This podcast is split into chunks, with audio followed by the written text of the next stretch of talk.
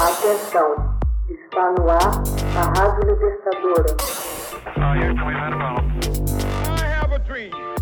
Assim sendo, declaro vaga a presidência da República.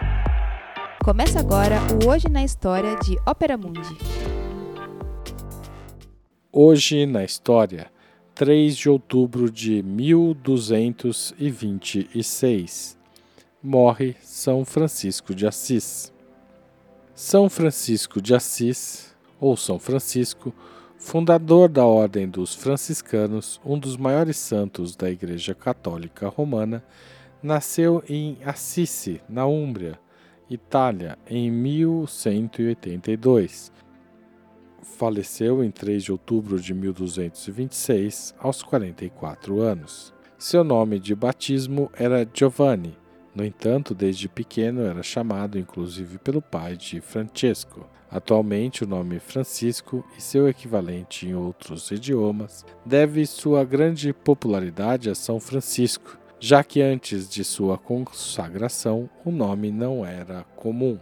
Quando tinha 20 anos e estava em Perúdia, Francisco foi tomado como prisioneiro numa batalha entre as cidades de Perúdia e Assisi. Dois anos após o seu retorno a Assisi, pôs-se a caminho das guerras na Apulia, mas doente, viu-se obrigado a regressar para casa. Sofreu então uma conversão que o tirou da vida mundana e o levou a uma vida devota e ascética. Começa então a apresentar-se em Andrajos. Em 1206, Francisco partiu para uma peregrinação a Roma uma série de acontecimentos à época revelou de modo impressionante as características que Francisco iria incorporar: humildade, amor à pobreza absoluta, singular devoção aos outros e à Igreja Romana e um entusiástico fervor religioso. Três anos depois, enquanto assistia a uma missa, as palavras de Jesus no Evangelho exortando seus apóstolos a seguirem em frente em suas missões chocaram-no como se fosse um apelo dirigido diretamente a ele. Passou então, ainda como leigo, a pregar.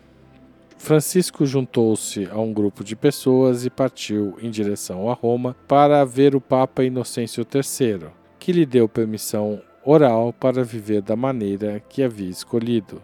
A partir daí, criava-se a Ordem Franciscana de Freis, um tipo inteiramente novo de ordem eclesiástica. Os fiéis percorreram a Úmbria e toda a Itália pregando o Evangelho, trabalhando para suprir suas parcas necessidades. Desta forma, o crescimento dos freis franciscanos foi muito rápido. Em 1212, Santa Clara passou a acompanhar São Francisco e as damas pobres, segundo a Ordem de São Francisco. Uma ordem contemplativa e enclaustrada foi estabelecida. Francisco não somente enviou os irmãos ao exterior, mas também ele pessoalmente esteve na Dalmácia, na França, na Espanha. Entre 1219 e 1220, foi para a Terra Santa. Em seu caminho para a Palestina, parou em Damieta e orou para o sultão. Porém, uma crescente dissensão em sua ordem chamou-o de volta. Após seu regresso em 1221, uma grande assembleia teve lugar na capela de Porciúncula, perto de Assisi, com a qual Francisco se identificava estreitamente.